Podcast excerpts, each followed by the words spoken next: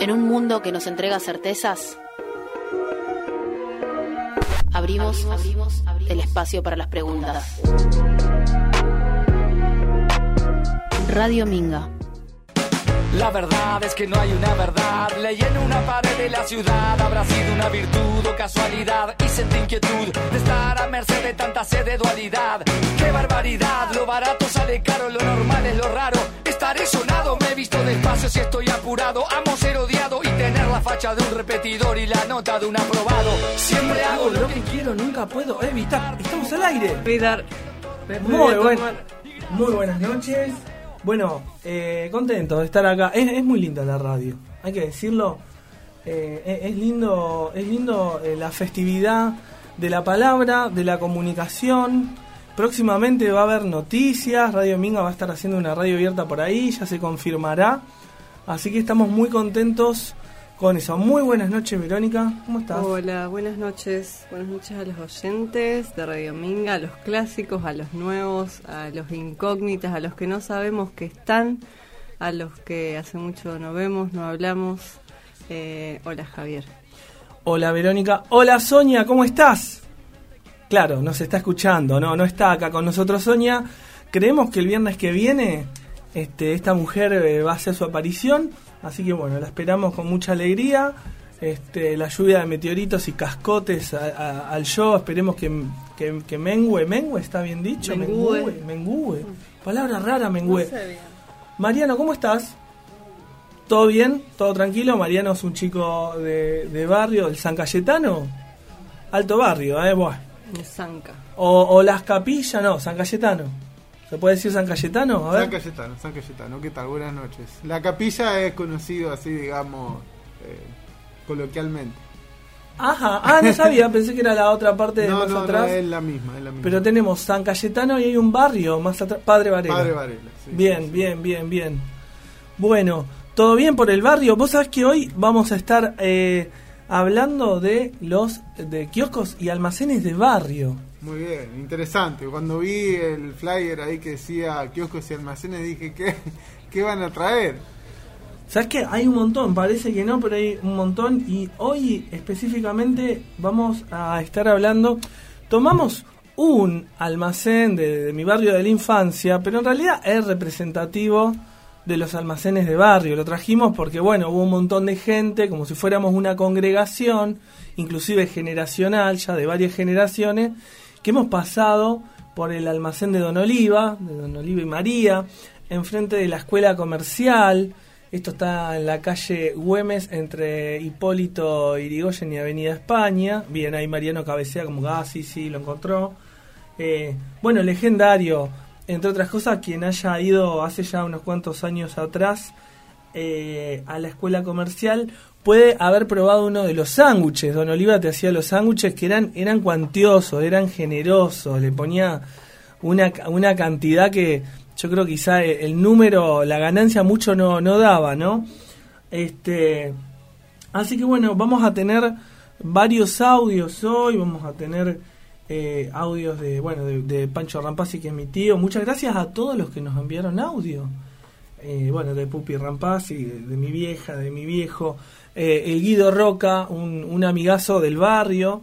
Guido también tiene, tiene un lugar especial para muchos de nosotros, de los que, los que estábamos ahí en el barrio, porque eran, era como cuatro o cinco años más grande, o seis, que en ese momento era un montón, ¿viste? Así que era un poco este, un referente.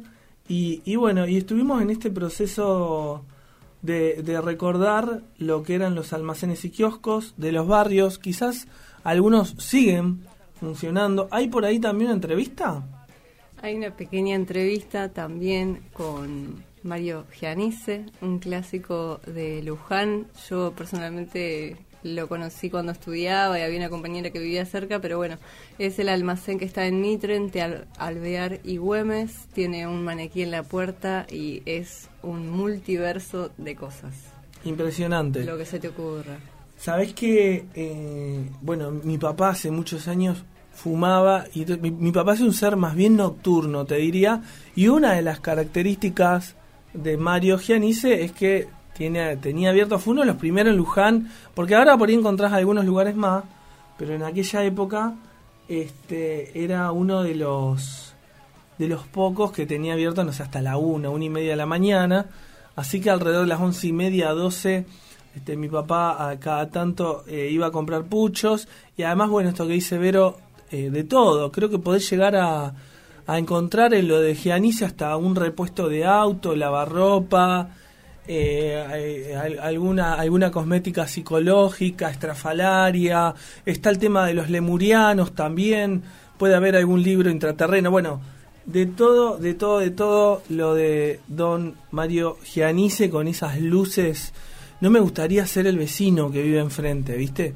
Porque abrir la ventana y que te entren los rayos láser de Gianice, no, es una cosa este, pero bueno, le mandamos un abrazo, le dijiste, Radio Minga, ojalá que nos esté escuchando. Le dejé todo anotado, él muy interesado en su entrevista, muy con ganas de compartir. Después hay otra entrevista de otro muchacho, el nombre... ¿Hay otra entrevista? No, no hay otra entrevista. Eh, fuimos a, a, dos kioscos que nos interesaba conocer a la persona porque es por donde vivimos y tenían algunas características que nos llamaban la atención eh, y nos bocharon.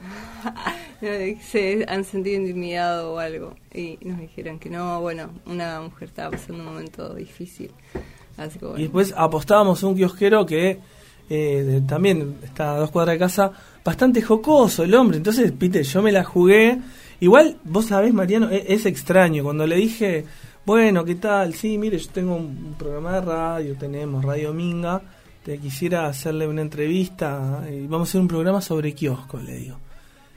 Y el tipo quedó anonadado, ¿viste? Sorprendido. ¿Cómo? Sí. Eh, no, pero yo qué te voy a decir, me dice. Yo no. No, pero no, no, digo, no es nada del otro mundo. Pero bueno, el don no, no, no le quiso entrar, vaya a saber con qué idea se quedó. Así que bueno, eh, vamos a pasar las, los medios, los hermosos medios de comunicación que esperemos que hoy revienten, que salten por el aire eh, de Radio Minga, nos podemos comunicar al fijo 23 23 20 15 84, al celular de Radio Minga 23 23 52 24 52 y vamos a recordar que Radio Minga tiene el Facebook y el Instagram que es Radio Minga Luján. Es fácil, agréguenlo, no cuesta nada, se van a enterar de un montón de cosas. Y bueno, como siempre, la dirección en internet para poder escucharnos es www.radiominga.com.ar y está la app que funciona bárbaro, que puede mandar mensajes. Así que bueno, eh, nosotros deseosos de comunicarnos con ustedes. Vamos al, al tópico de almacenes y kioscos de barrio. Vamos a empezar eh, escuchando audios que nos han enviado sobre este el almacén de Don Oliva. Mi recuerdo del almacén de Oliva es cuando Luján era distinto. Luján era un pueblito donde no teníamos ningún tipo de, de cosas de las que hay ahora. La calle era de tierra. El almacén de barrio era un lugar de encuentro, hasta a veces tomar alguna copa, algún vecino había de todo, no faltaba nada. El almacenero tenía un traje, que era un traje como lo que sería hoy la ropa grafa, una cosa así, pero un saco y pantalón se vestía para ser almacenero. Y había de todo, como te digo. El trato era personal, buen día don fulano, buen día dona Mengana. De paso también se transmitían algunos detalles del barrio como si fuera un informativo. En realidad eh, es una época que yo extraño mucho porque no solo el almacén era así, la vida era así de simple. La idea es eternamente nueva.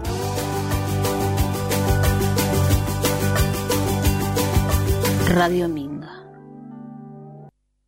Justamente me estaba acordando de qué cosas se extrañan de mi país porque bueno, por una razón laboral no estoy en Argentina y, se extraña todo y una de las cosas que se extraña más es el almacén de barrio, ese almacén, eh, y más el almacén de antes, ¿no? que en mi caso era el almacén de Oliva en Güemes y Digoyen, eh, con dos personas que siempre te atendían de una forma muy simpática, Oliva y María, Oliva siempre con algún chiste. Una vez me acuerdo que fui a comprar, había un, eh, un detergente que era marca cierto, ¿no? Color naranja, no sé si se acuerdan. Y le digo, Oliva, ¿tiene un cierto? Y Oliva me dice, ¿cierto o mentira?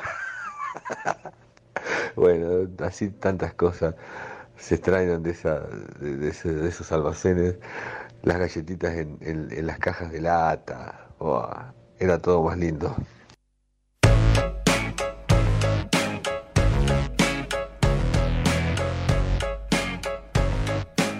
Bueno, ahí escuchábamos, empezábamos a escuchar este testimonio que hoy vamos a reconstruir colectivamente del almacén de, Don Oliva, en, la voz de, Panchito Rampazzi y, de Guido Roca.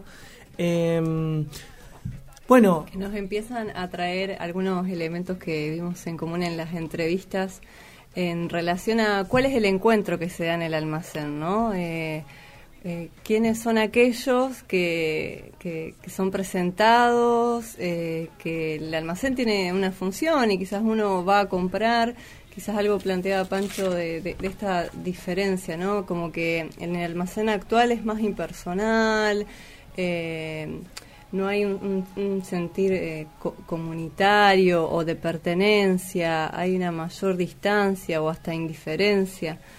Eh, a veces por la masividad de la ubicación de los negocios, a veces por la transformación misma eh, del barrio en ciudad, de la urbanización.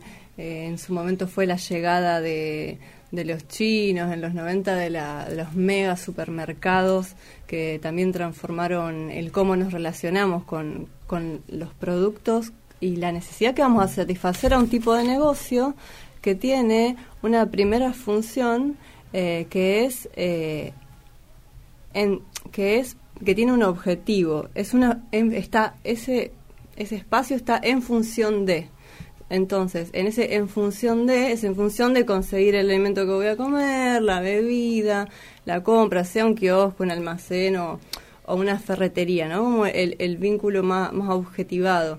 Después también está la cuestión del sentido y quizás en un, ciertos momentos eh, históricos y demás, eh, interconexión barrial o comunitaria o, pertenencia, eh, aparece el nombre personal, el, el nombre propio y empieza a aparecer en algunos relatos que vamos a ir escuchando eh, el espacio como un espacio de encuentro comunitario que tiene un sentido más allá de la función que está para cumplir ese lugar, que es un comercio, ¿no?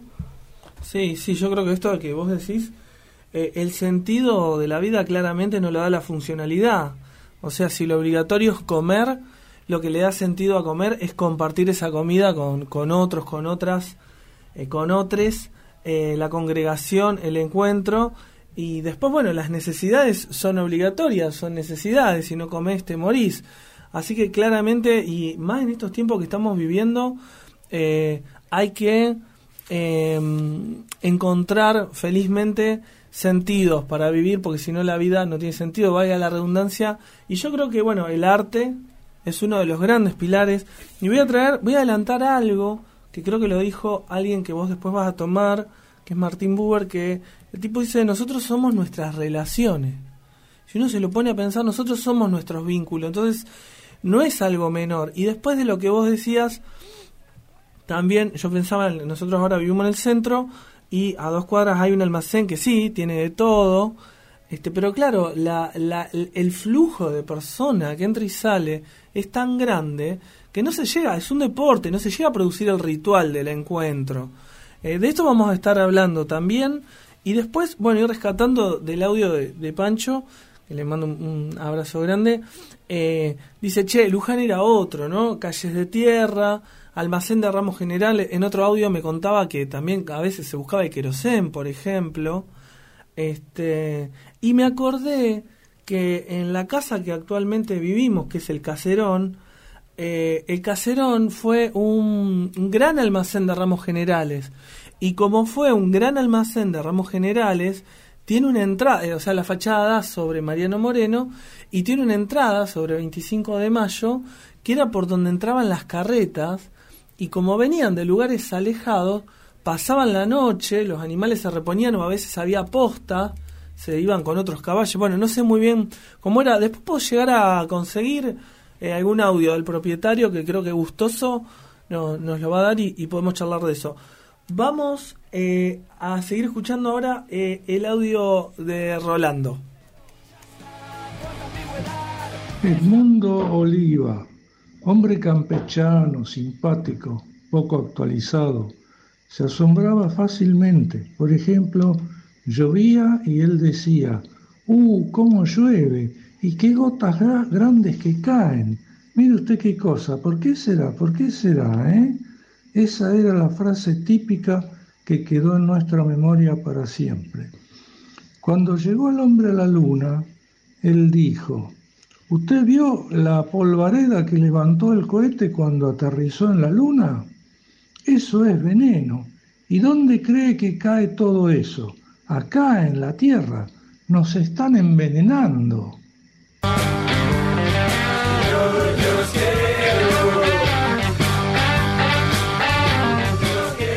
Bueno, y seguimos, seguimos acá este, en Radio Minga en punto cero.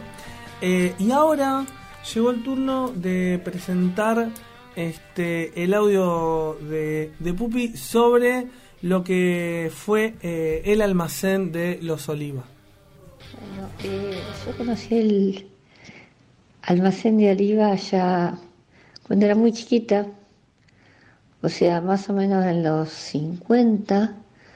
Oliva, el mundo Oliva, con su familia, o sea, su hermana China, su mujer María Bongiorno, y sus padres se vino del campo y alquiló un lugar para tener un almacén. Ese almacén estaba en la calle Güemes, casi Hipólito Yrigoyen. Bueno, para entender lo que es el almacén, lo que fue el almacén de Oliva, como otros almacenes que se hicieron en los pueblos y por ahí todavía existen en determinados lugares, pero primero hay que entender que no tiene nada que ver con un supermercado. Tal vez lo único que los dos son lugares de aprovisionamiento, pero hasta el aprovisionamiento es distinto. Y además son lugares de reunión y son lugares de información, son centros de información. Eh, así era el almacén de Oliva. Todo lo que tenía que ver con el dispensar alimentos y demás, lo hacían entre el mundo, mundo, y su esposa María.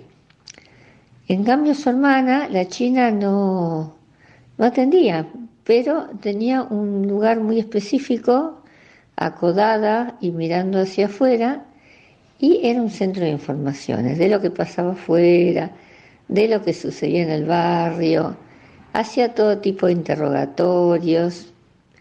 Es decir, era un lugar realmente que eh, investigaba lo que sucedía en el barrio.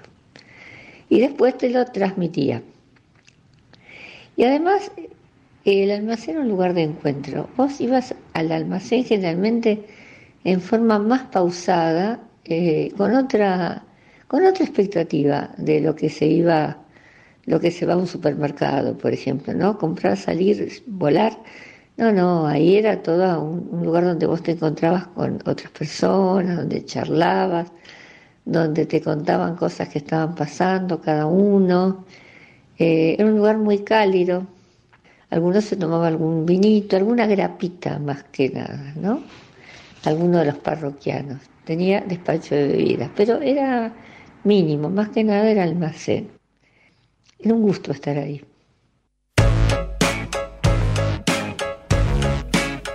Auger define como lugar a un espacio donde cada uno se reconoce en el idioma del otro, en donde se puede leer las identidades de los que ocupan un territorio.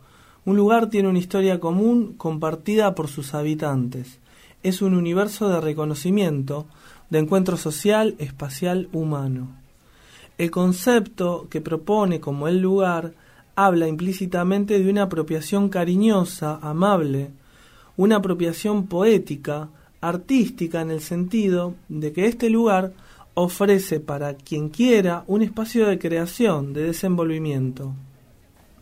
Otorga la posibilidad de tener a alguien cerca para contarle una historia, una anécdota, para invitarlo a compartir algo bueno o malo.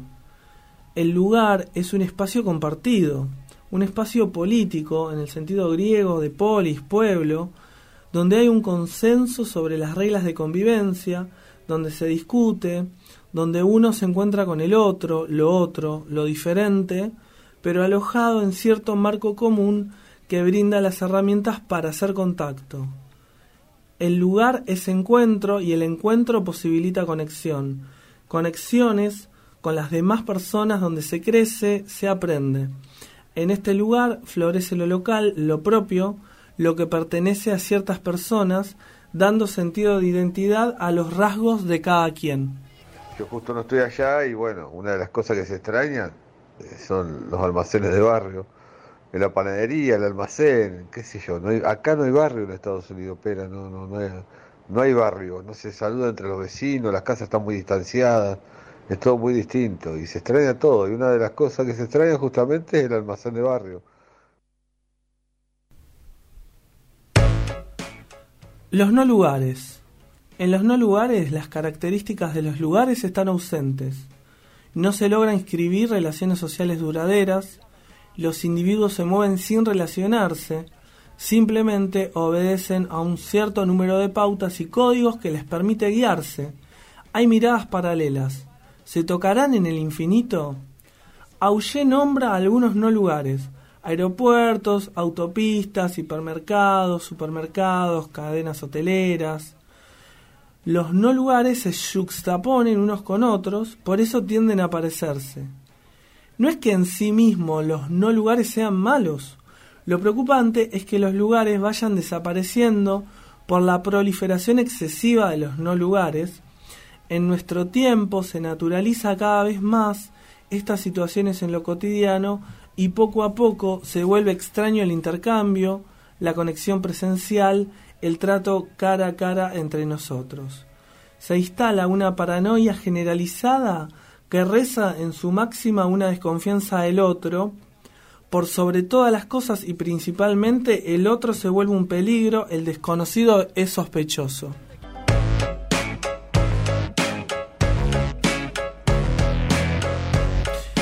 Seguimos, seguimos en punto cero. Hoy, un, programa muy especial para muchos de nosotros porque bueno, estamos, estamos recordando anécdotas.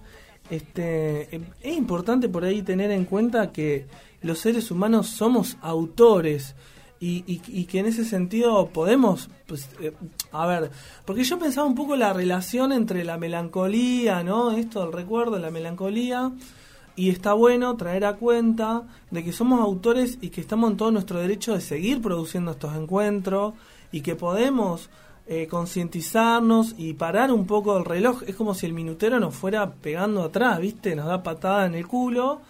Eh, empecemos a tomarnos más tiempo y empecemos a encontrarnos. Nada nos impide el encuentro. Bueno, quería decir esto y quería compartir, mandó, mandó un mensaje mi amigo Lucho. Saben, tengo un amigo desde los tres años que es, que es este, Luciano Roca, un gran amigazo, y esto, ¿no? Una, una relación en donde hoy la amistad sigue viva, ¿sí? Seguimos hablando y nos seguimos sorprendiendo. Eh, cuando fue, eh, cuando empezó la pandemia, fue, fue un momento compartir ese llamado telefónico, porque ahora está viviendo en Pilar, y decir, che, estamos viviendo una película, eh, qué loco esto. Así que ahí, bueno, le mando un abrazo grande a Lucha, a su familia hermosa. Bueno, y mandó un mensaje que dice, bueno, qué lindo el mensaje de Pupi, el lugar que sentíamos como propio y Don Oliva siempre dispuestos a atendernos con una sonrisa y además de llevarnos alguna anécdota. Eh, muy lindo el programa de hoy, así que bueno, gracias. Después Eh, tenemos un mensaje sí. que dice así. Yo tenía un almacén enfrente de mi actual casa, eran encontronazos políticos, pero interesantes. La semana pasada lo demolieron y están haciendo un edificio gigante. Que programón, me lloré todo, sopla. Oh, es una puñalada, esos edificios que están haciendo, este, vamos con Radio Minga ahí al COU y vamos a decirle, gente, no construyan más, basta con estos, estos negocios inmobiliarios que, que están destruyendo Luján. Bueno, tengo más mensajes. Nos mandó mensaje Martina de Mercedes. Hola chiques, Javier, hoy la radio cumple 101 años, me dice Martina, así que Acá Mariano cabecea, dice sí, sí, sí. Encantador el tema de hoy, muy ternuroso. De chica al almacén de la esquina de mi casa, don Germán le decíamos. Recuerdo aún hoy que la esposa nos curaba el empacho. Maravilloso, lo felicito chiques, abrazo Martina, gracias Martina. ¿Tenemos otro mensaje? No sé si hay otro mensaje por ahí. No. Bueno, eh, ¿cómo seguimos? ¿Qué programón hoy, eh? Marito, Marito. ¿Viene Marito? Sí, Viene Mario. Marito Gianice. A venderte todo, Marito Gianice. Eh, me parece que está bueno escucharlo y después vamos haciendo un raconto de lo que viene apareciendo. Mario, bueno, tiene este almacén en Mitre, Alviar y Güemes, acá en Luján. Hace 41 años que tiene el almacén. Dice que ya había sido entrevistado y había salido en, en el diario, en el civismo. Eh, lo atiende junto a su mujer, a su esposa. Y eh, ya no quería ser entrevistada, no le interesaban. Eh, así que, bueno, acá lo escuchamos a Mario, aparte de lo que nos compartía. Ya lo conocemos todo, porque yo del año 58 que vivía acá en la esquina, así que prácticamente nací acá. Nací en Italia, pero vine a los cuatro años Ajá. Y después nos mudamos en el año 58 acá en la esquina y, y eh, desde el 79 compré el terreno y ahí estamos con el kiosco. Empezamos con un local de 5x5 de aquel lado, el local este de 5x5 y después a medida que íbamos trabajando íbamos ampliando. Pero yo trabajaba entre a los 15 años en Burco, la fábrica de tornillos donde está ahora Carrefour. Ajá. Ahí entré a los 15 años y estuve hasta que cerró, hasta el 18 de abril del 90. Y estuve 10 años con el negocio y la fábrica. Pues yo abrí el, eh, en octubre del 81 y me casé en abril, en eh, octubre del 80, me casé en abril del, del 81. Así que toda la vida estuvimos acá. Es un living de mi casa. ¿verdad? Es un living. Bueno, conozco a casi todos los clientes. Ajá. La mayoría los conozco y nos podemos charlar y, y todo, así que bien. No, y hacemos cuando, cada mundial, hacemos cambio de figurita ahí eh, acá en la puerta para que los chicos llenen el álbum, les ayudamos a llenar el álbum. Y el año pasado con los mundiales entregamos la copa. Cambian poco, cambian muchas figuritas, se van contentos igual. Hablamos y se.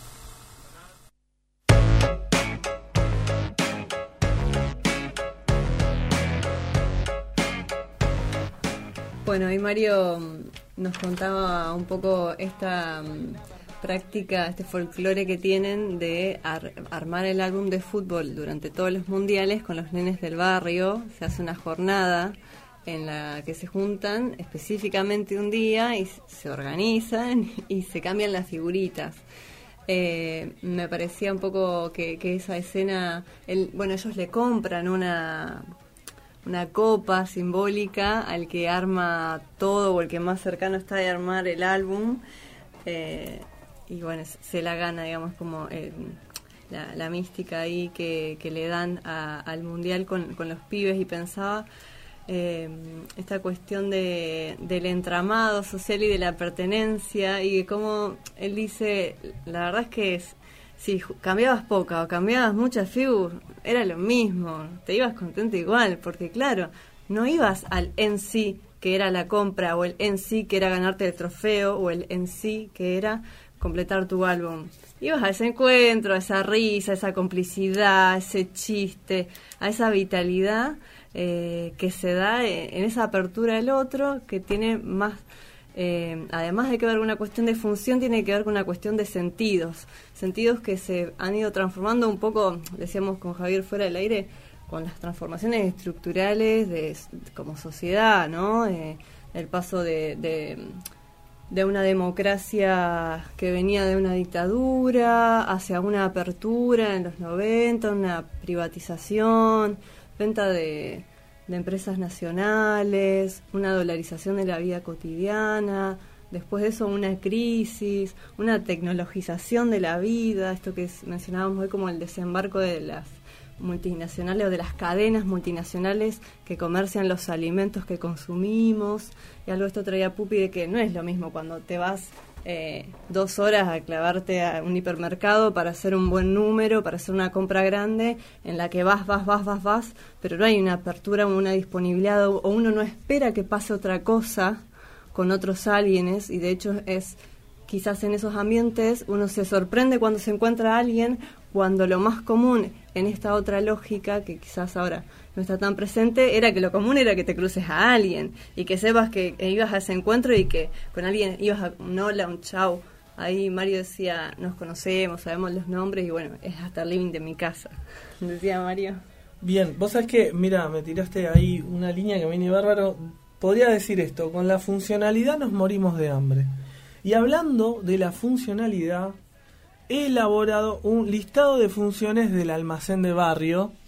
Este, le mando un, beso y un abrazo grande a, mi tío Jorge que me, que me mandó un poco de, material histórico este, para elaborarlo y bueno, voy a pasar a pronunciarlo, dice así, al listado de funciones del almacén de barrio. Proveedor de alimentos, información social y psicológica. ¿Sí? Más que clientes, las personas son miembros, asistentes. Eh, se levantaba Quiñela, era muy común que se levantara Quiñela.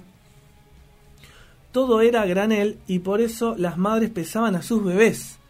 Parece que este, eh, ahí en el almacén de Don Oliva se ha llegado a, este, a usar, porque viste que la balanza que era hasta 5 kilos, así que un bebé chiquito o que no fuera obeso, este, lo, podías, lo podías pesar bien, viste. Eh, bueno, después APS, para la gente que no está en el palo, atención primaria de la salud, ¿sí? Se curaba dolor de muela, empacho, ojeadura, y ahí yo tengo las anécdotas, porque lo, yo llegué a vivir esto. Este, y tengo también recuerdos que a mí, a mí me, me llenan de gratitud, de alegría, de magia, de poesía. Siento un poco que, que de hecho este, es el combustible que hace que uno vaya para adelante, ¿no? Después otro día vamos a hablar de la, de la función de la poesía. Bueno, y entonces a mí en una época, no sé por qué, a mí, a mi hermana, no sé, hay unos pibes más del barrio, pero creo que éramos más nosotros, nos salió orzuelo en los ojos. No sé si alguna vez tuvieron, es horrible, es como un grano, ojalá que nunca tengas. Eh, es como un grano que sale entre, bueno, como entre, la, entre la bolita del ojo y, y la carne. Este, bueno, Cuestión que Doña María eh, me curaba con. Me curaba el orzuelo con el anillo de oro. ¿Sí? Ah, ajá. Bueno, eh, ¿qué más? Vamos a seguir repasando esta, este hermoso listado de funciones del almacén de barrio.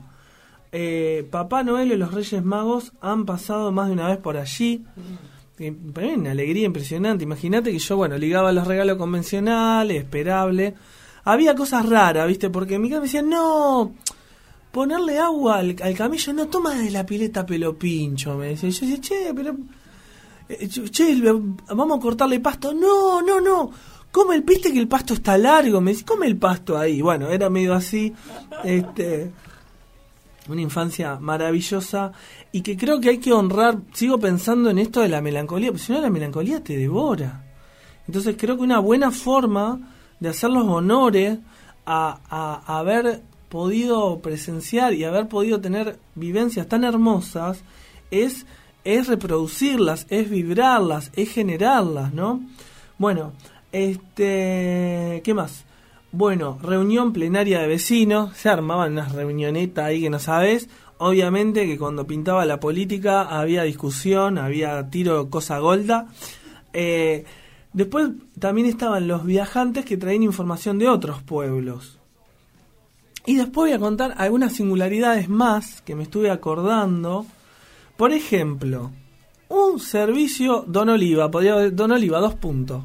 Un servicio de la comunidad estaba permitido que si vos eh, habías obviado, te habías olvidado de comprar algo, más o menos 8, 8 y media Don Oliva cerraba, pero existía la posibilidad de ir a tocarle timbre a Oliva, ¿sí?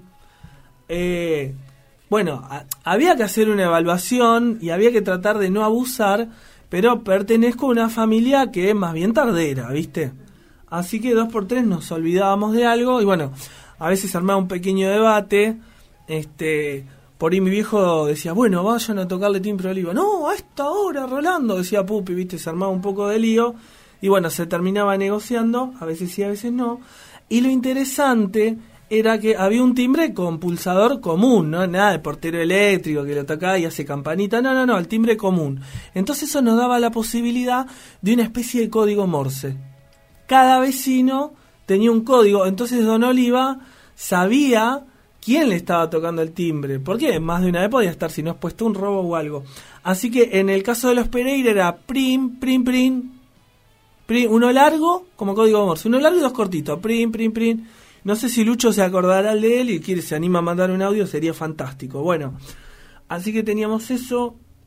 Bueno, las galletitas en lata y las aceitunas que las podíamos catar, también, ¿no? Algunas, no te iba a comer todo el paquete. Este, algunos privilegiados yo, no sé si alguna vez llegué a cortar fiambre, eso ya fue algo que pocos hicieron, pero sí ya accedía a, a, a auto a autoatenderme y usar la balanza, toda la bola, ¿no? Eh, siempre se, ofre- se ofrecía la chapa, yo decía la chapa, la chapa, y entonces bueno, si eran 100 gramos, eran 125, pero te cobraba 100, viste que ahora con las balanzas electrónicas y el gramo de carne, bueno, te revientan, viste, son 2 gramos más de carne y son 100 mangos más, este... Eh, después estaba, nosotros vivíamos cerca, entonces bueno, bajaba la cortina y tenía un sonido muy particular, entonces si tenías que comprar algo, salías picando, yo llegaba, viste, bajándose la cortina, pobre Don Oliva, viste, ese día y media, 11 de la noche, alguna contra ella medio dormido nos atendió. Bueno, este, yo estaba mucho también ahí, mi tío Pancho me contaba que bueno, él pasaba un montón también ahí, Eh, y después, otra cosa muy importante es personajes que son inseparables del almacén. Uno era Mochilo, este, yo no me acuerdo el nombre formal, pero el, el nombre era Mochilo. Y Mochilo tenía varias características y una era que era, era el silbador del barrio.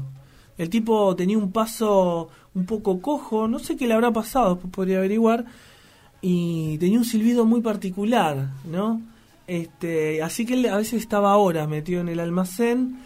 Eh, y otra era Doña Esther, que vivía enfrente, que tenía más o menos Esther Garibotti. ¿Garibotti era? Vos, ponele. Eh, no, no me acuerdo apellido. Y tenía la edad de mi abuela. Y, y también, bueno, se congregaban en el almacén de Oliva. Así que inseparables de ese almacén. Y después, bueno, algunas anécdotas. Este, hubo eh, Don Oliva y Doña María han sufrido varios robos. Este, y uno de ellos este, cargaron, tenían un Ford Falcon, que aparte el Ford Falcon estaba, chico, eh, modelo 79 tenía, no sé, 10.000 kilómetros, era una cosa de loco, hermoso. Salía solamente los domingos, una vez por mes, al cementerio, a llevarle flores a los muertos. Y si llovía no sacaba el auto. Así que imagínense cómo estaba ese auto. Bueno, cuestión que los chorros, los cacos, este, cargan el auto hasta el tope y cuando le dan marcha, el auto no arrancaba. No arrancaba. Don Oliva, muy astuto, le dijo, no, mire, lo que pasa que yo este, sé, hace mucho que está parado, no sé qué le pasará. La cuestión, el gran secreto era que Rolando le había instalado un antirrobo que frustró eh, el robo. eh, así que bueno, fue una anécdota. Y, y esto, ¿no? Fue todo, cuando el robo pasó y nos enteramos, fue todo el barrio a ver lo que había pasado. Bueno, eh, después una cosa curiosa que con mi viejo nunca supimos por qué, era que él tenía la balanza muy alejada de la fiambrera. Entonces tenía todo un recorrido, ¿viste? Mediaba la, la heladera mostrador y tenía, ¿viste? Te tenías que tomar un bondi para, para hasta la balanza y volver. Así que eso hacía que el proceso no fuese funcional y se enlenteciera. Y bueno, en ese enlentecerse, en esa demora, charlábamos y aparecíamos, ¿no? Eh, así que bueno, ahí está, listo, listado impresionante. ¿Cómo, cómo seguimos? Me acordaba mm, de yo también eh, tuve mi almacén, mis almacenes o almacenes y kioscos de la infancia y uno se llamaba eh, Lo de Lina. Y lo de Lina eh, era, bueno, tenía todas estas características de los productos, las galletas enlatadas y también darle un lugar, pensaba en tu punteo, a lo que también Pupi mencionaba, que era no en este mismo momento, Este mismo escribano, momento. por favor, Sí, bien. eh, el- eh, todo el ritual del fiar, ¿viste? Sí. el FIAR, que tenían ellos su libreta, uno traía la de ellos. De... Ay, entiendo que hay varianza en las prácticas que he escuchado, eh, pero uno tenía su libretita y la verdad que el FIAR en ese momento, en esto de pensarlo como trama que nos sostiene, yo recuerdo que en ese momento había muerto eh, mi papá y mi mamá había quedado sin trabajo y pasaban tres meses hasta que empezaba a cobrar la jubilación de él, que era el ingreso para que nosotros, nada, nos alimentemos, vayamos a Sí, la sí, sí, escuela. sí. Entonces, ese vínculo que ya venía desde antes tramado con Lina hizo que, no sé si mi mamá se presentó o qué, pero le dijo, bueno, mira, estoy en esta situación, no va a haber un fin de mes por ahora para que yo venga y te pague lo del mes o lo de la semana, van a pasar tres meses, van a pasar cinco meses hasta que yo cobre, voy a cobrar en retroactivo y te voy a pagar. Y a partir ese acuerdo nos posibilitó el choclazo que después eh, se fue y se pagó, como si hoy te digo en referencia, en su momento fueron 8 mil pesos, lo que ahora serían 50, 70 lucas en Sí, un almacén. sí, sí, sí, Eh, y entonces ese entramado y esa confianza hab- habilita eh, encuentros, habilita sostenes, eh, habilita aquel otro eh, que nos da la mano eh, para las risas y a veces para los momentos difíciles. También pensaba en, en relación al punteo que en lo de Lina encontrabas de todo como en lo de Mario. Entonces era, ay, bueno, vamos a lo del cumpleaños de fulano, bueno, no, no compré nada, solo la tarde, bueno, algo gratito, porque tampoco, viste, era ir al cumpleaños de 10 por mes y... Y siempre tenía, viste, muñeco plástico, una gomita que se pegaba en la pared, como chucherías, o un perfumito, y te lo, lo elegías y te lo envolvías, y había toda una, así como un momento para, bueno, y elegí, y tenían también las mesadas, eh, que tenían cajoneras grandes que uno veía, eh, tenían un, un lateral, el frente de vidrio, y los cajones tenían una cierta forma en donde se desplegaban lo- los elementos y uno los veía, como en las mercerías. Voy a traer una imagen similar. Em, así que ese quincho también estaba ahí en lo de Lina. Bien, tenemos mensaje. ¿Cuántos hermosos recuerdos de mi infancia? Nos veníamos junto a tus tíos y madre. Era nuestro almacén, tal cual lo describieron. Gracias, Cristina Real Salas. Bueno, un abrazo grande. Eh, bueno, sí, lo de la libreta, ahora Pupi lo, lo va a comentar, pero sí, teníamos libreta, íbamos sin dinero, lo de Oliva. Él hacía la libreta, así que bueno, genial. Yo muchas veces iba con dinero y lo que era como ir era, bueno, el cambio te lo compraba en lo que vos querías. Entonces, bueno, el vueltito ya sabías que ibas comiendo galletitas hasta hasta regresar o que te iba papiando algo, algo rico.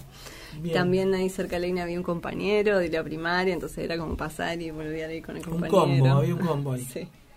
Bien, En la relación yo-ello, dice Buber, que es esta más objetival o objetuada, dice, eh, si mi intención es comprar un piano o un kilo de azúcar, todo mi interés de relacionarme con el otro vendedor es ese intercambio, y está bien así. En este caso, eh, es un requerimiento que eh, no haya una particularización de esa persona. Es bueno que el vendedor sirva a la causa del negocio y que yo le sirva a la causa de adquirir la cosa. Ahora bien, no es un problema que eso exista, sino cuando después pensamos qué pasa con ese exceso que nos inhabilita al encuentro con el otro diferente. Entonces lo que Uber dice es, está bien, no podemos vivir sin programar, no podemos pretender salir a la puerta y en cualquier lugar comprar el tornillo y encontrarme casualmente para resolver que me pierde la canilla de la, no sé, un tubo de la cocina. Digo, hay algún ordenamiento que nos tenemos que dar, que es necesario. Ahora bien, podemos vivir también desprogramándonos ante el encuentro imprevisto con el otro, aunque ese otro sea el mismo otro de siempre, entre comillas. Entonces esa programación va a estar, va a de- depender en esto que vos decías, che, habitemos esos otros lugares. Bueno, ¿cómo habito el kiosco con eh, no una nostalgia, sino una reminiscencia de aquello que fue? Bueno, ¿cómo me conecto con ese kiosquero? ¿Cómo eh, no ando de corrida en corrida? ¿no? Porque si también eran otros tiempos también, me da la impresión que, que nos dábamos antes para algunos espacios. bueno, vamos a entonces eh, la última parte del audio de Pupi. Era un gusto estar ahí. Eh, además, si vos tenías algún problema, por ejemplo, Es decir, nosotros generalmente íbamos sin pagar porque mandábamos los, eh, íbamos como chicos. Yo pensaba que pasé, este, lo, lo, tuve como nena, estuve ahí y después crecí, tuve mis hijos que también iban, o sea, mi abuelo iba, o sea, fueron cuatro generaciones que fueron ahí. Y bueno, cuando vos mandabas a un chico, lo mandabas con el pedido, pero ni le damos plata. Es decir, después se pagaba a fin de mes, él iba anotando una libretita todo lo que te iba vendiendo y le pagabas. Y si uno le decía, bueno, tiene que me puedes esperar unos días, Oliva te esperaba. Era todo, y no, te, no era que te cobrara más, ¿no? O sea, era una gauchada. Y era un ambiente muy, muy cómodo, muy lindo. Vos ibas con gusto lo de Oliva. Eh, y además te enterabas de cosas hasta de tu familia por ahí, ¿no? Una vez este, yo estaba ahí y vino un señor preguntando, ¿usted no sabe qué pasa? Porque llamo, yo quiero hablar con Pancho, mi hermano, y Pancho no, no nadie contesta. No, no, lo que pasa es que Pancho se está bañando, le dijeron. Digo, ¿cómo sabe que Pancho se está bañando? Y lógico, vino hace un ratito muy apurado y compró shampoo. O sea, era otra forma de ver las cosas. Y yo estoy contenta de haber vivido todo eso, porque una calidez ese mundo y un hacerse cargo uno de los otros. Está bien, por ahí un poco más chusma, ¿no? Pero vos podías tener la seguridad de que, por ejemplo, que los chicos en general estaban vigilados, estaban con alguien que cualquier cosa se iba a hacer cargo, era un mundo más abierto, ¿eh? los chicos iban solos a hacer los mandados por la calle, se juntaban a jugar. Y todo eso, el hecho que existiera un almacén como el de Oliva, ayudaba a que esa realidad fuera así. Así que me acuerdo de María y de Mundo, que eran los dos un encanto, muy cariñosos, muy expresivos, muy generosos. Eh, los recuerdo con muchísimo cariño y estoy muy contenta de haber vivido esa época y de haber tenido al lado al almacén de Oliva. La teoría del yo-tú de Buber eh, implica un enfoque místico, pero aquí, ahora, entre nosotros y dentro de la responsabilidad histórica. Para él Dios es el tú absoluto. La relación yo-tú trae consigo, por lo tanto, un hálito de divinización, de, de presencia de lo divino aquí, entre nosotros, sobre la tierra, y en esta vida cotidiana, vulgar, sin necesidad de apelar a instituciones, iglesias o concilios. Yo tú significa total entrega, total fe, total necesidad del otro sin ningún tipo de condicionamiento. Para Buber, la fe no es cosa de teología, sino de vida comprometida. En el yo tú se da el compromiso, en el yo ello se da la transacción. Me parecía interesante traer esto del compromiso mm, con, las formas que establecemos en la vida cotidiana, ¿no? Y también eh, solemos a veces rondar un poco en esto en los programas como la disposición ética a ejercitarnos en el encuentro con el otro, la disposición a, que ese momento, ese encuentro tenga un tiempo, a que ese otro me excede y me implica una entrega y esa entrega es un acto de amor, es un acto de dar, que no es el movimiento más fácil, lo sabemos, que no es el movimiento más seguro, lo sabemos, hay miedos, hay resistencias, hay inseguridades, eh, destrincherarnos para mm, reencontrarnos en la intemperie, en la intemperie que mm, este muchacho dice en Estados Unidos, esta red no está, y, parece que, estamos solos, eh, reencontrarnos en la intemperie. Bien, eh, bueno, fue un, fue un programa muy emotivo, la verdad. Creo que todos nos quedamos pensando eh, un montón de cosas. se me venía un poco, Vero, cuando vos dijiste esto último, de lo que yo a veces llamo el más acá, y de que la vida se haya en esos pequeños detalles cotidianos y no las grandes ideas faraónicas de que en algún momento va a aparecer un salvador o que uno va a dar un salto a no sé dónde. En el aquí ahora todos los días tenemos que hacer una, una militancia de la ternura, del cariño, del amor y de la demora y de la recepción y de la espera y de la contemplación, porque si no tenemos en cuenta eh, estas cuestiones, creo que vamos a no tenemos una vida que valga la pena. Nos estamos yendo, muchas gracias a todas y a todos este, por estar acompañándonos. Es un misterio podemos adelantar algunos tips. ¿Habrá algún momento un programa sobre Citroën? Ya te lo voy diciendo, Citroën 13B. Eh, ¿Habrá algún momento programa sobre... Tengo muchas ganas de entrevistar a unos mecánicos muy viejos de, de ahí de tu barrio, cerca de tu barrio. Este, ¿Qué más, Vero, hay por allá? Ah, andamos pensando en la respiración, el aire, el oxígeno ahí. Eh, ¿De qué se trata eso que tan naturalizado lo tenemos? Eh, siempre tenemos en carrera al tiempo, al amor, a la sexualidad.